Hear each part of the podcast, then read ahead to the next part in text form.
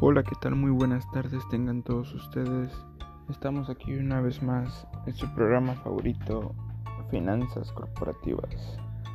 Y hoy venimos a hablar de un tema que es de suma importancia, el cual es presupuesto de capital. Ahora a continuación vamos a comenzar con el tema. Hablar de este tema me parece algo muy interesante, ya que es muy necesario saber qué es un presupuesto de capital, y en qué momento se puede usar. Primeramente comenzaremos hablando de lo que es, y en sí el presupuesto de capital es una previsión financiera por la cual determina la diferencia entre las inversiones futuras y los recursos que hacen falta para llevarlas a cabo. Esto quiere decir que es el dinero que la empresa necesita para futuros proyectos que pudiera realizar.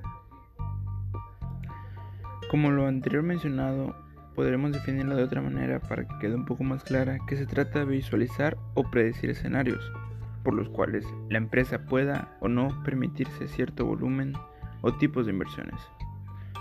El presupuesto de capital puede llegar a determinar la estrategia de la empresa a medio y largo plazo, ya que el destino de las inversiones dependerá de la necesidad y el rumbo que se quiera tomar.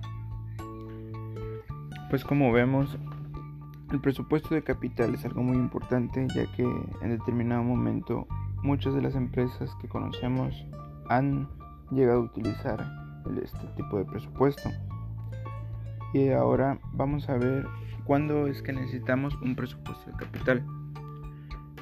Pues algunos escenarios por los cuales una empresa necesita un presupuesto de capital son casos como expansión territorial, como conversión del negocio a franquicia, que esto se da mucho, ya que hay muchas empresas en México que pues salen de la nada y van creciendo y van creciendo y van creciendo y llega un punto pues donde ellos quieren ya franquiciarse porque pues el éxito de la empresa ha llegado a ser tanto que es necesario hacerlo. Entonces muchas veces no cuentan con el capital necesario, ya que para franquiciar una empresa pues primeramente necesitas vender demasiado y aparte se necesita dinero para poder empezar con este negocio. Otro de los puntos también por los que se necesita un presupuesto de capital son por adquisición de empresas de otros países como filiales, la inversión en el capital humano a base de formación avanzada, renovación del activo no corriente, eh, en este caso podrían ser maquinaria o flota de vehículos, o simplemente también muchas veces ocupamos el presupuesto de capital porque necesitamos la impresión de línea de negocios.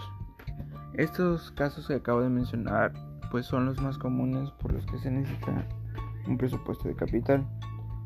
Y tener un presupuesto de capital no es malo, al contrario es muy bueno. ¿Por qué? Porque te abre muchas puertas, te ayuda a llegar a otros mercados, a otros lugares, a que tu empresa se extienda y pueda crecer mucho más. Claro, algo muy importante que siempre debemos tener en cuenta es el correcto uso del dinero. Debemos siempre tener en claro para qué se va a usar, en qué momento, bajo qué circunstancia y sobre todo administrarlo bien.